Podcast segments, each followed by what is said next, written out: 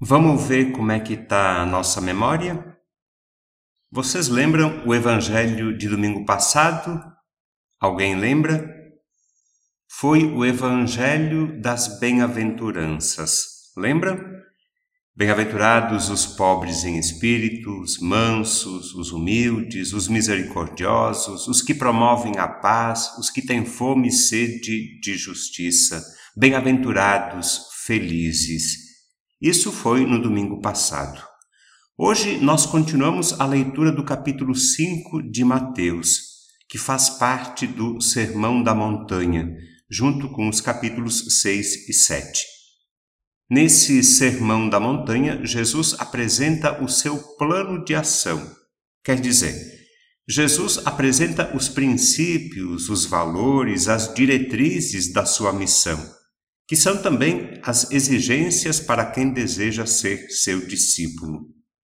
Nos próximos dois domingos, vamos continuar a leitura do capítulo 5 de Mateus, que começa com as bem-aventuranças e termina com este apelo: Sede perfeitos como o vosso Pai Celeste é perfeito.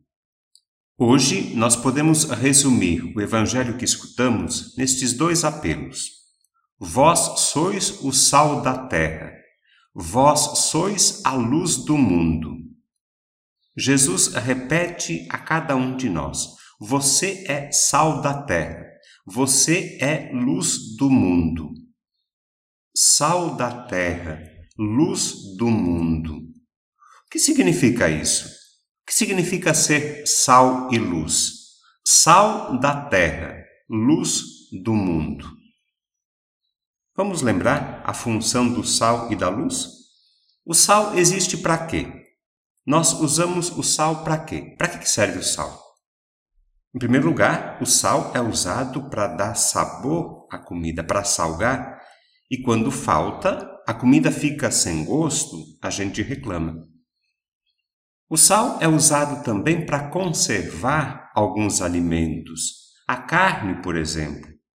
O sal impede, evita que o alimento se estrague. O sal preserva da corrupção.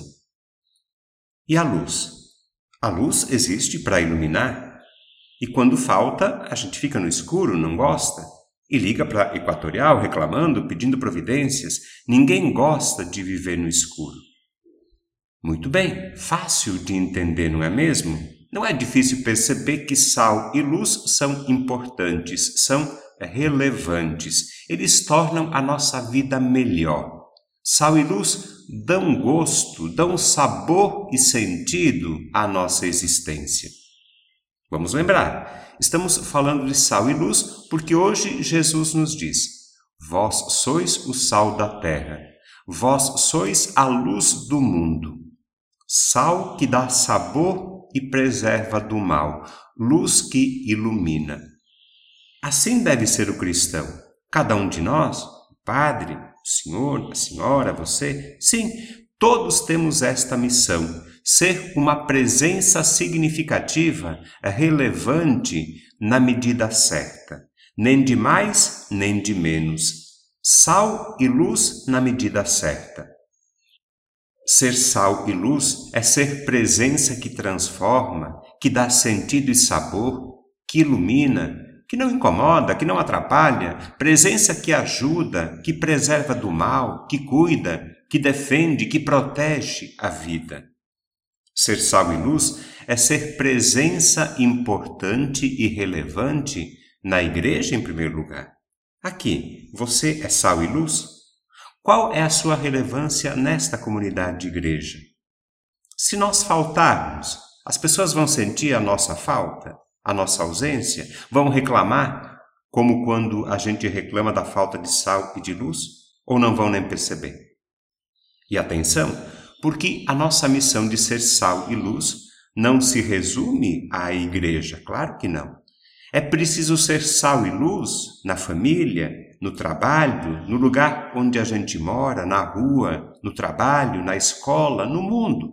Em todos os lugares, em todos os ambientes, em todos os momentos, sempre, em todas as situações, em todas as ocasiões, aproveitar cada oportunidade para ser sal e luz na medida certa.